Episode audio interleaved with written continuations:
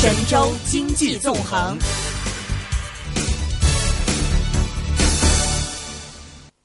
好的，以下来关注一组财经资讯。本周二上午，国务院新闻办举行新闻发布会，商务部部长高虎城介绍了供给侧结构性改革促进消费、“一带一路”建设引领对外开放情况，并答记者问。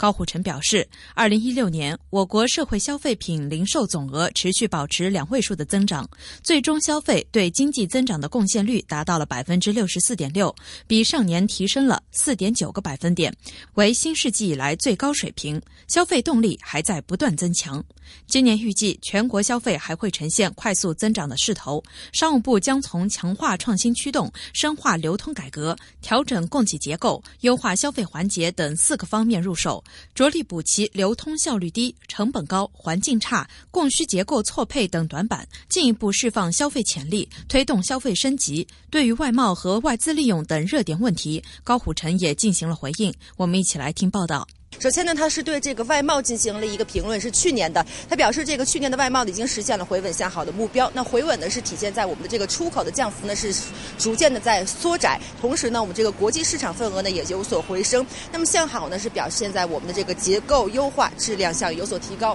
另外呢，我们看到我们的这个双向投资呢是进入了新阶段，利用外资呢是稳定的增长，结构呢也是进一步的优化。那么我们看到这这个说到这个呃吸引外资 FDI，我们在这个一月份的时候呢是有一个比较明。明显的一个回落的，那这个又是引发了大家对于这个是不是有外商来撤外资撤离中国呢？是有了一个讨论。那今天呢，高虎高虎常部长呢也是对这个进行一个相关的回应啊。那他也是表示呢，其实这个说法呢是有失偏颇的，因为任何一个国家的这个都会根据自己的经济发展水平以及这个产业结构调整呢，对于这个资本的这个有进有出，而这也是体现了这个市场发挥资源配置作用的一个结果。那一月份的这个波动呢，也是和这个这个春节因素以及这个基数有关的，所以不能。能来证明这个整体的又出现了这个外资撤离这个这个情况。那另外呢，商务部也会在今年进行一系列的工作来工作来进行这个吸引外资的呃这个呃这个进一步的推进这个吸引外资。比如说呢，来继续这个减少外资这个准入的限制，以及减少差异化的一个地区和这个产呃产业政策。另外呢，也会着力推进外资的这个便利化。那么相信呢，中国依旧是一个吸引外资的一个非常重要的一个国家。另外呢，我们看到特朗普已经上任了一个月的时间了，有关于中中美。贸易的问题呢，大家也是比较关注的。我们看到呢，特朗普又在他的这个推特上发言了，他是表示呢，这个接下来呢要考虑征收这个对于中国呢征收这个相关的一个额外的贸易税收。那今天呢，对这个问题呢，这个呃高虎城部长也是给予了回应，他也是表示呢，如果美国出台具体的方案呢，中国呢也会认真的去这个呃评估，那么并且呢根据评估的结果做出这个反应。那么贸贸易战呢，依旧不是大家的一个最终的选项，那么也是。也希望这个中国是和美国呢，中美双方呢是本着这个和则两利，斗则俱伤的这个原则呢，来进行稳妥的一个相关的一个矛盾的解决。那我们看到今天呢，其实高虎城部长也是对外外贸来说，对于这个国内的消费都给出了一个全面的一个问题的回应。那我们也是在结束这个连线的时候，用一个高部长呃高虎城部长在这个会议当中的一句，他引用了一下这个苏轼的一个词啊，就是“莫听穿林打叶声，何妨吟啸且徐行”，来形容现在我们遇到的这种情况。就是虽然我们现在还有很多的问题，还有很多的困难和挑战，但是只要我们本着我们自身的这个坚持发展、坚持改革的这个原则，我们一定会推进我们整体的这个商务工作、贸易工作以及整体的经济的一个呃平稳的发展。随着人民币有所走弱，资本外流压力加大，我国去年年底开始采取了一连串的措施，收紧对资本外流的限制，并严格控制非理性的对外投资。虽然这些措施对于稳定人民币达到了很好的效果，但在一定程度上也削弱了国内外投资者对于在国内或境外达成交易的信心。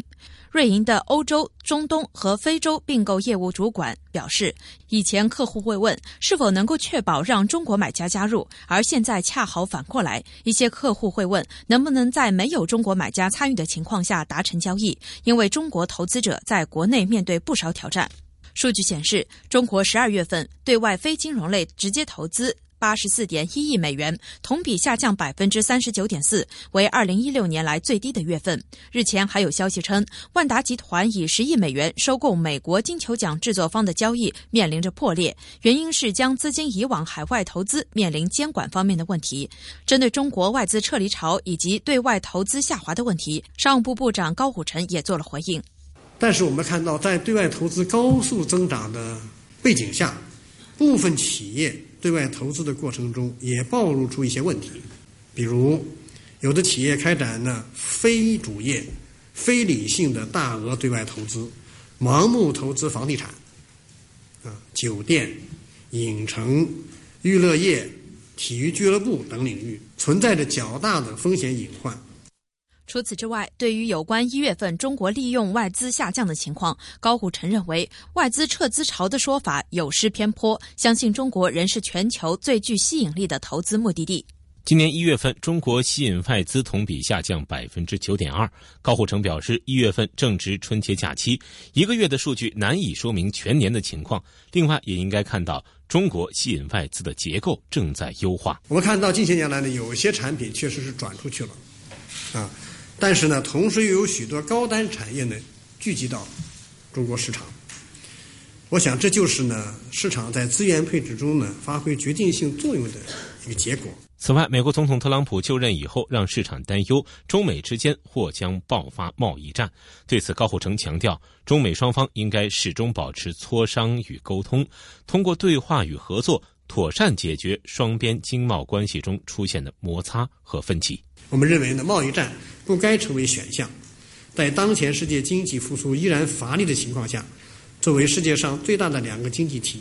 中美双方应携手合作，共同推进双边贸易投资的持续增长。针对全球贸易保护抬头的现象，高虎城也再次强调了经济全球化的重要性。他认为，不能因噎废食，回到封闭和保护的老路上去。相反，应该主动作为，开放合作，让经济全球化的正面效应更多的释放出来。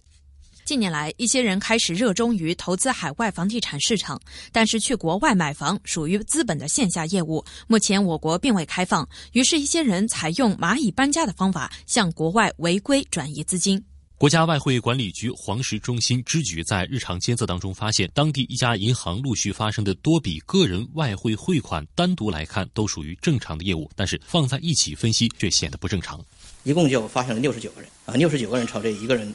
呃，汇出这个款项，购汇汇款啊，一共是四百万澳元，折合这个人民币有一千九百六十万。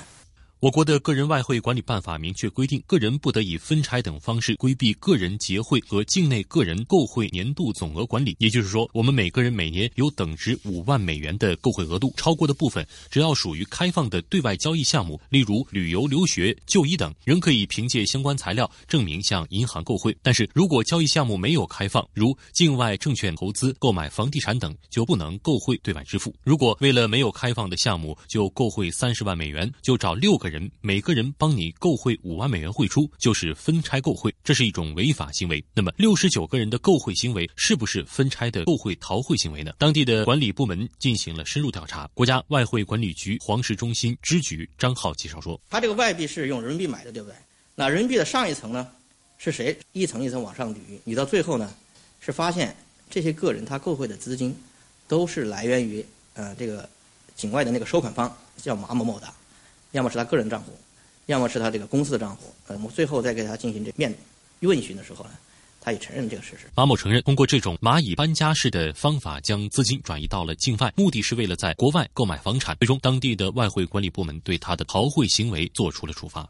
本周三下午三点，中国保监会主席项俊波在国务院新闻办新闻发布厅召开发布会，介绍加强保险市场监管、服务实体经济发展等方面的情况。保监会表示，今年保险监管将坚持严字打头，全方位严格监管，严防风险，严厉打击违法行为，严肃追究责任，筑牢风险防控体系，确保把风险消灭在萌芽状态。向俊波在发布会的情况介绍当中指出，保监会下一步重点围绕公司治理、保险产品和资金运用三个关键领域下决心处置潜在风险点，对个别浑水摸鱼、火中取栗且不收敛、不收手的机构，依法依规采取顶格处罚，坚决采取停止新业务、处罚高管人员、直至吊销牌照等监管措施，绝不能把保险。办成富豪俱乐部，更不允许保险被金融大鳄所借道和藏身。在保险市场，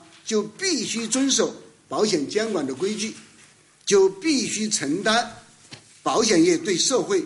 对实体经济、对人民群众的社会责任。容不得你挑战监管的底线，破坏行业的形象，损害群众的利益，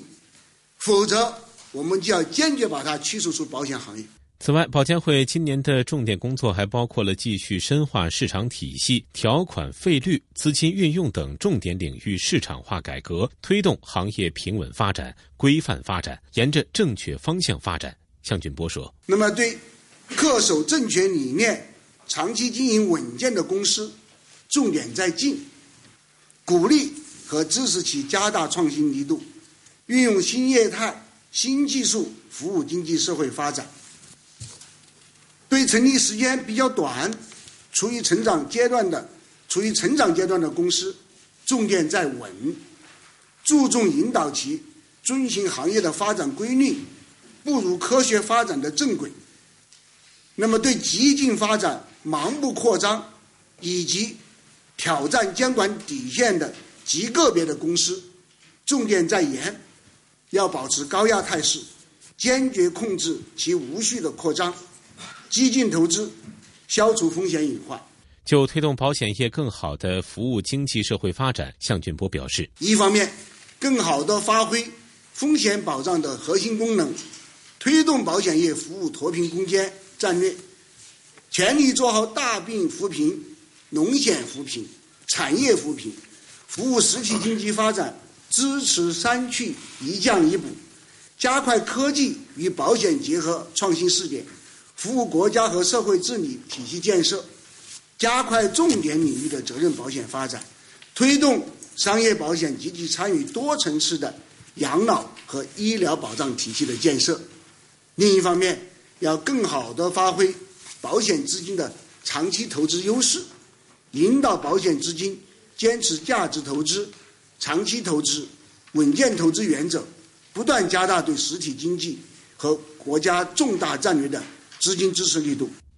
由于外界频频举牌，万能险受到前所未有的关注。对此，保监会副主席黄红在当天的发布会上表示，万能险已经被妖魔化，把万能险说清楚非常重要。万能险是一个成熟的产品，万能险本身并没有问题。到二零一六年，中国万能险保费占总保费的百分之三十一点四。万能险是一个保险产品，具有风险保障功能。万能险不能理解为万能的保险，而是基于投保人缴费。灵活，保额可以调整两点理解。目前，我国已经建立了初步完善的万能险监管标准，监管标准比欧洲严格一些。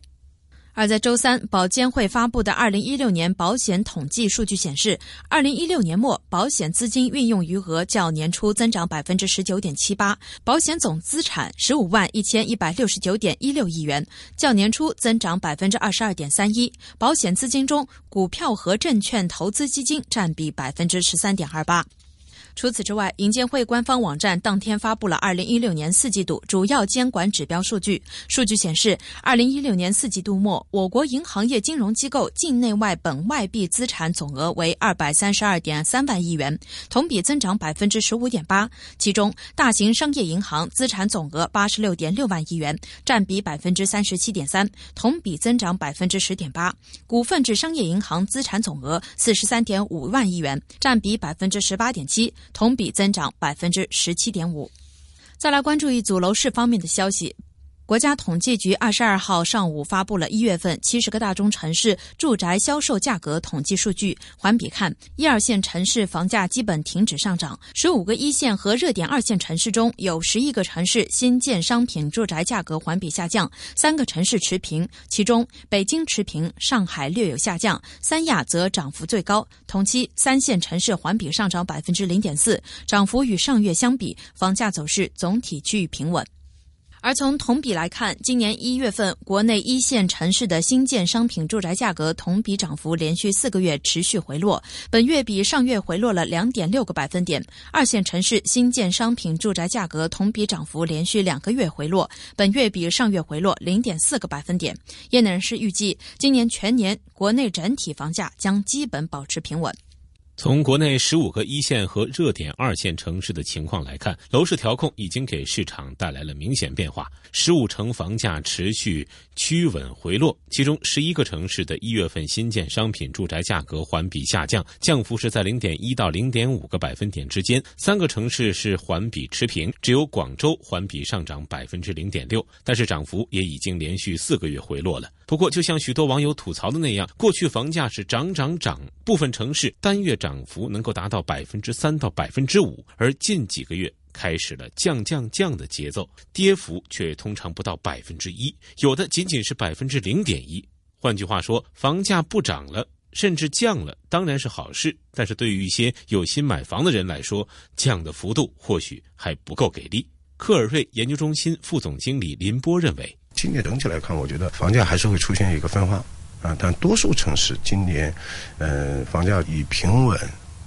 或者是小幅的波动为主啊，不太可能会出现一个大的一个回调。易居研究院智库中心研究总监严跃分析认为，一线城市调控政策相对较紧，所以近期房价上涨态势得到了较好的抑制。从目前的数据来看，总体上处于不涨不跌的状态。二线城市当中，他认为此前部分的热点城市的房价上涨态势也得到了抑制，但依然有部分城市处于相对大的上涨态势，后续还需要积极进行调控。对于三线城市，他认为三类城市当中，三线城市的房价增幅最大，三线城市政策总体宽松，房价依然是有所上涨，而且上涨的幅度超过了一二线城市。从某种程度上来说，随着一二线城市调控效应的积极体现，目前对于部分三线城市的房价管控也需要开始强化了。而从上海的情况来看，今年一月份上海新建商品住宅价格环比下降百分之零点一，二手住宅价格环比下降百分之零点四。业内人士预计，短期内上海楼市仍将会以降温为主基调。外管局表示，中国央行向市场提供外汇资金，以调节外汇供需平衡，是造成外汇储备规模下降的主要原因。尽管我国外汇储备已经略低于三万亿美元，但仍然是全球最高水平。外汇局相关负责人重申，储备规模上下波动是正常的，无需特别看重所谓的整数关口。无论从绝对规模看，还是用其他各种充足性指标进行衡量，我国外汇储备规模都是充裕的。招商证券研究发展中心宏观研究主管谢亚轩也认为，考虑个人购汇额度重新恢复的因素，二零一七年一月资本外流形势基本符合预期。此外，三万亿美元外汇储备并非外汇储备的。底线。根据 MF 对外储备充足率的测算呢，到去年就二一一六年这个三季度末呢，呃，中国的外储备的这个呃所谓下限吧，充足率的下限，如果在假定是固定汇率的话呢，是在两点六七万亿。那么因此呢，我们说现在的这个外汇储备水平呢，离这个所谓储备充足率的下限呢，还是有有距离的，储备还是比较充足的。而且呢，如果未来货币汇率的浮动程度进一步提升的话，呃，对外储备。需求对外储备用来干预外市场的需求也都会进一步下降。前海开源首席经济学家杨德龙则表示，对一月份外汇储备金额下降不必悲观，因为在特朗普上台之后，无意维持强势美元。那今年人民币贬值的压力大大减轻，今年外汇储备的下降对 A 股不会形成利空影响。随着一月份，呃，新换汇额度刷新的短暂影响逐渐消退，外围监管逐渐加强。以及国内货币政策上调，利率更加中性，那资本外流的压力呢也大大减轻。呃，在未来几个月，呃，外储下降的呃压力呢大大减小，预计外汇仍然会维持在三万亿美元左右的位置。对于最新的外汇储备，专家分析认为，尽管。外汇储备继续下降，但是降幅是有所收窄的，说明外汇流出的压力有一定程度上得到了缓解。一起来听报道。华融证券首席经济学家武哥分析指出，因为一月份今年的一月份还有一个特殊情况，就是有春节，所以一月份的用汇按道理说，包括旅游各方面呢，会比往年的一月份可能会多一点。与此同时呢，一月份呢，呃，每年一月份呢，也是老百姓的这个五万的这个。就是换汇的额度重新启动的月份，嗯，所以在这两重压力之下，呃，应该说外汇就是自然条件下的流出的这种数量应该是相对比较大的，但是事实上，嗯。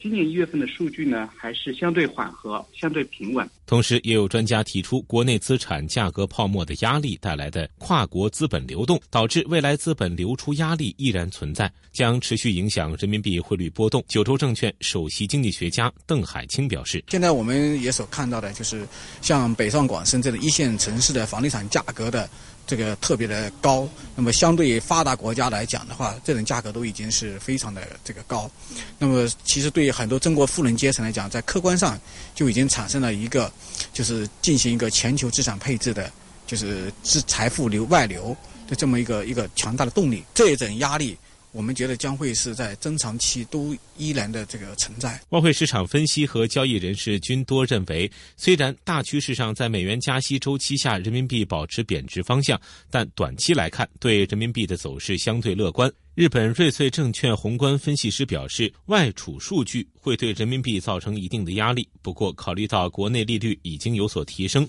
美元又偏弱。短期人民币即使因为外储数据有所下跌，也不会持续走弱。但一季度以后还要看美国加息情况和中国经济的数据。数据显示，中国一月外汇储备两万九千九百八十二亿美元，较上个月是下降了一百二十三亿美元，连续七个月下降，并从二零一一年二月以来首次低于三万亿美元。那么，外汇储备连续下降，到底要不要当回事情？以下我们要请到几位专家和我们一起来聊一聊这件事情啊。首先要请到的是中国银行的首席研究员宗良，中国黄金集团首席经济学家万哲，我们一起来听听。听他们的观点啊。首先要来有请的是万哲。那么外汇储备连续下降，我们是否要需要去担心这件事情呢？您怎么看？我我们确实还是觉得比较充足的。为什么？其实就是说，在二零一四年六大概六月还是八月的时候，达到了最高点，那时候都接近快快四万亿，三点八八万多亿。那时候实际上我们觉得就是说，这个外汇储备并不是说越多越好。对，这个这个数值实际上是有点太高了。所以在目前的状况下，实际上是达到那个高点以后。而且要我要说的是，二零一四年八月开始，全球的这个储备都在下降，跟中国的这个时点基本上是一致的。那所以在这两年回调这个过程当中，我觉得我们的外汇储备规模实际上是顺应国家的经济结构的变化的，所以是件比较正常的事儿。对于这个问题，宗良您是怎么看的呢？可以从两个角度来看，一个是呢，从咱中国的整个的外汇储备的变动的历史上看，咱们九三年底的时候，咱们只有二百一十二亿美元。那么在最高点呢是四万亿，然后现在的话呢还有三万亿，就是说从这一个纵向的角度来讲，咱们这个量是相当相当大。那么从横向的角度去看，就是世界上的其他的国家都没有都没有咱们多。就是呢，况且的话呢，即使是考虑到历史上，就是呢，咱们要是假如把咱们现在的这个总额去折半，只有一一点五一点五万亿的话，那也世界上其他国家也都没有有。股票交易所鸣金收兵。一线金融网开锣登台，一线金融网。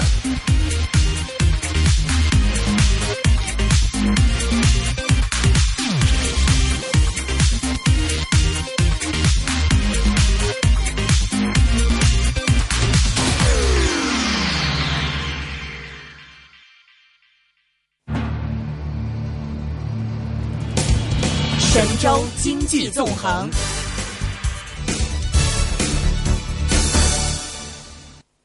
那么外汇储备到底要多少才合适呢？万哲，实际上它是这样的，就是说我们过去用的一个数值是 IMF，它有一个这个计量方法，因为我们今年刚好做过这个东西。那么在这个就是这个计量方法计计出来呢，就差不多可能是。三万，比如说到三点七万亿之类之间这样的，它是一个区间，但是它实际上所这个标准是一个所谓发展中国家的标准。那么这里面绝大多数国家都是那种，比如说外债非常多，然后经济状况就增长比较差的国家。所以中国实际上应该也建一个自己的这种评估系统。我们当时从这个国际收支和这个，比如说覆盖这个。呃，就是比如说债务啊，或者是说特别的这种支付情况，当时做了一个估算，大概我觉得就是比较保守的话，在两万亿左右，应该也是一个比较。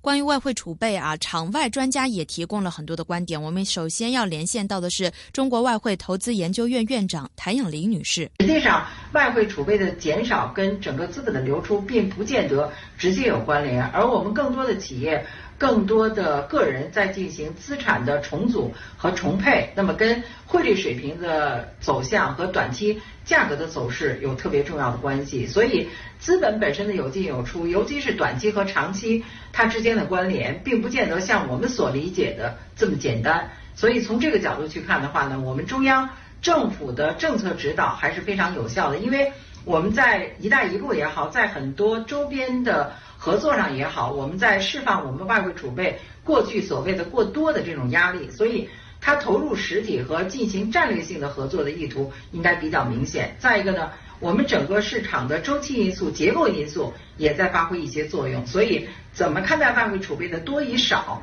需要我们从实体经济和中国金融市场的安全的角度这样的角度去思考的话，我们的定力才会比较强。谢谢谭女士。以下我们再要请到的是民生银行首席研究员温彬，来听听他是如何看待中国外汇储备跌破三万亿美元的这件事情的。关于公布的外汇储备这数据啊，我有三点看法。第一呢，就是这个一月份外汇储备下降的这个主要原因是什么？第二个呢，就是下一步的趋势变化趋势是怎样的？第三个呢，就是这个外汇储备规模啊，究竟多大规模是比较合适的？呃，那么这样三个方面，那么首先看这次这个下降的这个原因，那么一月份呢，这个我们外汇储备规模是两万九千九百八十二亿美元，呃，是比上个月呢是下降了一百二十三亿美元。那么下降的主要原因还是因为一月份啊，是我们国家这个呃购汇的这个旺季，这里边呢，从居民的角度来看呢，一月份呢这个出国旅游啊购物这个需求是比较旺盛的，同时呢，这个每年这个五万。换汇额度啊，又是重新启动，呃，所以这块儿呢，对居民来说，这个需求还是比较多。另外，从企业的角度来看呢，呃，也有这个购汇啊，呃，来偿还外债啊，包括一些外商投资企业通过购汇来向母国来汇回它的这个经营利润等等，这些都增加这个需求。那么，央行呢，呃，为了呃实现这个呃呃这个市场这个供需平衡啊，满足这个。呃，这个合规的这种购汇的需要呢，会呃减导致的这个外汇储储备的减少。那么不过呢，我们看到一月份这个下降呢，不管是从同比还是从环比啊，都已经降幅是在很呃大幅的是在收窄，这也是一个积极的信号。那么我们知道，去年呢，这个人民币由于贬值压力的存在啊，导致外汇储备规模下降是比较快。那么去年全年大概下降了三千两百亿美元。那么仅一月份，去年的一月份。就减少了九百九十多亿美元，那么我们这个月只下降一百二十三亿美元呢，所以也是大幅收窄。那么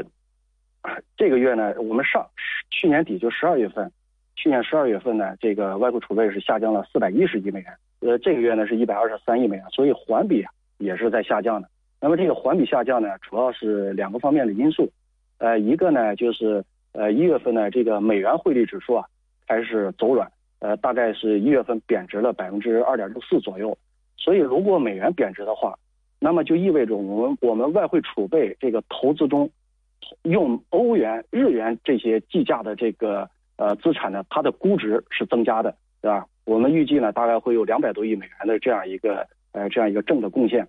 呃，这也是这个这个估值效应的这个变化。那么第二个因素呢，呃，就是我们一月份呢，人民币汇率啊对美元。也开始这个触底，呃，企稳回升。那么去年末呢，人民币对美元大概的市场价是在呃六块九毛六左右。那么目前呢，我们已经回升到了呃六块八毛七这样一个水平。所以人民币大概升值了百分之一以上。所以这个呢，由于人民币贬值预期的这个改善呢，也使大家这个结售汇的这个逆差的情况也可能会有所改善，从而减轻了对这个购汇的压力。呃，那么当然了，呃，从今年一月份开始。监管部门也加强了对这个外汇管使用的合规性的这样一个审查，呃，包括重继续重申啊，呃，这个居民购汇境外投资的这些都是是不允许的，呃，境外这个购置房产啊、证券投资这个都还是是不允许的。所以这样的话呢，总体来说呢，使我们这个购汇的呃这个呃需求是相对前期啊是有有所减少，所以这也是导致这个月外汇储备。下降这样一个这个降幅是在收窄，呃，这样一个主要的变化的因素，呃，那么第二个呢，就是说，呃，下一个阶段是会怎么样的？所以我觉着呢，从全年来看呢，我觉着外汇储备的这个变化，呃，总体来说是一个双向波动的，可能有的月份还会进一步的这个是下降，而有的月份可能会这个出现这个回升增长的这样一个态势。那么这个主要是取决于内外两个因素。呃，从外部来看呢，呃，目前来说，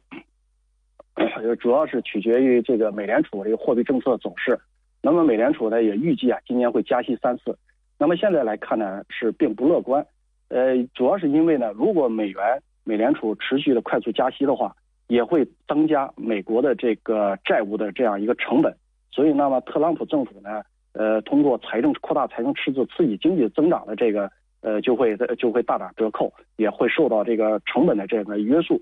同时呢，强势的美元也会使美国的这个贸易状况这个逆差的情况，呃，也难以短期得到改善。所以这样的话呢。呃，就是这个美美联储这个加息的这个幅度啊和这个力度啊，可能未必有这个预期的这样快，所以这个呢也会呃对美元和这个非美的货币的汇率的变化产生一个呃很大的不确定性。呃，那么从内部的因素来看呢，我们知道我们宏观经济啊，呃去年呃呃在宏观调控政策的这个这个也这个它的这个带动下呢。我们的宏观经济是逐逐季逐季的，是这个企稳是在回升的，而且呢，近期呢，我们货币市场利率呢，呃，也是在提升的，呃，再包括呢，我们今年呢，呃，这个贸易的这个顺差状况可能较去年会有所改善，我们出口状况可能会呃会有所改善，所以这些呢都会支持我们的这个人民币汇率啊，这个的一个基本稳定，所以这样的话呢，也会减少对这个购汇呃对外汇储备的这样一个压力。所以呢，呃，总体来看呢，一七年呢，可能外汇储备啊是一个双向的这样也这样一个波动。那么第三个呢，就是大家比较关心，对吧？因为毕竟，呃，一月份呢，外汇储备啊是跌破了这个三万亿美元这样一个整数关口，呃，可能市场呢还是比较关注。但确实是如外管局所讲的，也不必刻意的去去解读，因为呢，呃，究竟多大的外汇储备的规模呢？实际上在国际上没有一个公认的标准，它也是根据国内外经济金融环境的变化。而是一个动态的动态的一个一个变化。那么前期呢，我们这个外汇储备达到四万多亿美元的时候，可能大家是担心这个呃这个比较呃了有些这个浪费，所以我们在这个呃从国际是还是有一个呃这个传统的这样一个标准，就是满足三个月的进口的需要和这个短期外债的这样一个需要，呃短期这个偿付外债的需要。那么从这两个角度来说，我们大概这个规模啊。呃，大概是目前满足这个需要，大概一一万两千亿左右，这个就是够的。所以现在我们将近三万亿规模是完全能够覆盖，呃，这个我们的这个外汇的这样一个它的一个基本需要。因此呢，就是我们现在这个外汇储备规模啊是安全的，而且是对我们宏观经济稳定啊起到了一个压舱石的作用。好的，谢谢温斌。对于这个话题，我们再来听一听经济学家马光远的分析和解读，一起来关注。呃，那个我同意这个说法，就是总体上，呃，决定一个国家跨境资本流动的根本因素，啊，还是取决于一个国家的经济的一个基本面。那么，如果从外汇储备的量而言，呃，即使中国的外汇储备目前跌破了三万亿美元的大关，但是中国的外汇储备的确是全球最多的，而且我们的经济基本面，比如说经济的增速啊，呃，经常账户的状况啊。在全球仍然属于优秀之列，所以在这种情况下，呃，这个不管呃未来中国外汇储备减少的趋势是不是持续，那么就维护这个金融收支啊、金融安全和人民币汇率本身而言，我们目前的整个外汇储备就量上而言仍然是绰绰有余。我觉得大家呃没有必要担心啊，说这个中国的国际收支平衡。啊，因为外汇储备的减少而出现问题。呃，中国跟很多新兴国家呃相比，比较有底气的地方就是，呃，即使在我们的这个进出口啊跟过去比大幅度下滑的情况下，我们仍然保持了一个贸易的顺差。呃，这意味着什么呢？就是不管未来我们的这个数字怎么样变化，那么只要中国政府愿意的话，呃，只要中国的外汇储备啊维持在两万亿美金以上的这么一个规模。就是出现任何情况，我们都可以这个呃有办法来应对啊。但是呃，我目前看到的情况，就大家都在讲说不需要恐慌。我觉得不需要恐慌的恐慌都是这个数字，因为对这个数字而言，我们还是应该动态的来看。那么一个基本的常识是什么？就是外汇储备是否充足，一方面要看一个总量，呃，另一方面呃，要看变化。过去我们老讲说中国的外汇储备呃太多了，那是建立在以前进出口啊这个数据都特别好啊，我们的经济增速等等没有变化的基础上，目前很多情况都在变化，很多情况和过去不同。比如说，呃，尽管这个一月份啊，我们看到这个美元的这个强势升值的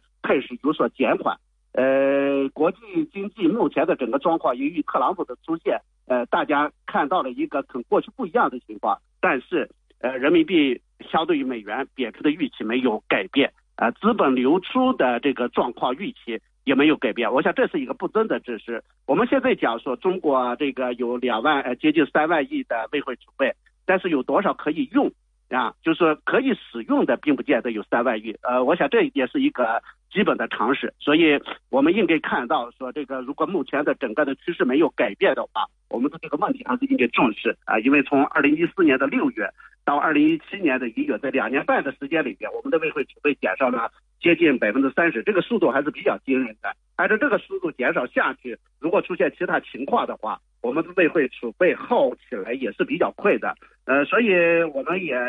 看到说，今年这个整个全球经济啊，不确定性仍然在加大。呃，美国的这个整个趋势呃不明朗，欧洲的经济状况等等。呃，中国经济在经历去年的房地产的繁荣以后，我想今年有很多风险。呃，仍然需要去解决、去突破。在这种情况下，我们觉得我们不能简单的讲说，哎，我们不需要恐慌。我们还是应该认识到，呃，二零一六年出现的一些情况，在二零一七年、今年仍然会出现。所以我倒觉得，我们还是应该提高警惕，防止像二零一六年出现的一些资本加速流出的状况出现，呃，影响中国经济的安全。呃，当然，过去我一直强调这个在。呃，资本这个流出啊，或者资本外逃的问题上，呃，中国应该吸取很多的教训啊，应该用更加智慧的办法，而不是说我们简单的限制啊等等。比如说在人民币汇率问题上，呃，我们不能因为说人民币相对于美元持续贬值，回到过去干预的状况。其实我过去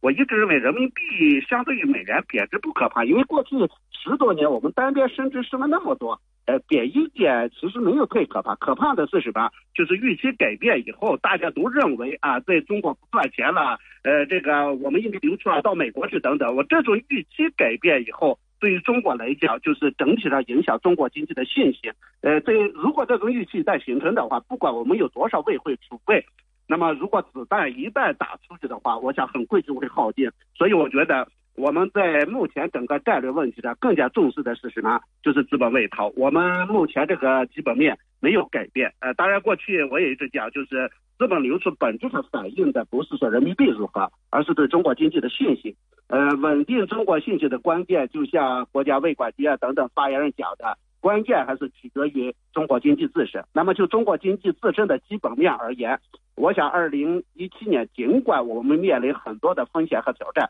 但是中国经济的基本面本身仍然是良好的。呃，未来这个大家国际资本对中国如何认识，是进入中国还是流出中国，稳定的关键，一方面是我们的经济基本面，另一方面是我们在改革层面的推动。我想如果说我们在改革层面，如果能够取得真正的实质性的突破，我们尊重过去多年我们在改革层面形成的一些共识，尊重最大公约数的话，只要中国的经济不要出大的问题，中国的改革大方向不会有大的改变的话，我想中国经济在全球仍然属于比较优秀的行列。在这种情况下，如果大家觉得能够在中国赚钱的话，钱仍然会回来。所以我觉得一方面可能要采取一些办法，要要警惕。要要未雨绸缪。另一方面，更重要的是什么？向大家灌输中国经济的信心，告诉大家啊，中国经济未来在十年、二十年的时间里边，我们在经济层面、升级层面、改革层面仍然存在多大多大的机遇，让大家看到未来二十年、三十年的时间里边，中国经济仍然是全球最重要的经济增长点。我想这个问题一旦解决，大家的预期自然改变，资本外逃的问题。自然会得到解决，所以，呃，我们认为这个最重要的当然不是那个数字。如果中国经济没问题的话，我们曾经测量过，说中国的外汇储备可能到六千亿美金就足够用了。但是最关键的是，这个预期要要要稳定啊，预期的稳定是非常非常重要的。好，谢谢。股票交易所鸣金收兵。一线金融网开锣登台，一线金融网。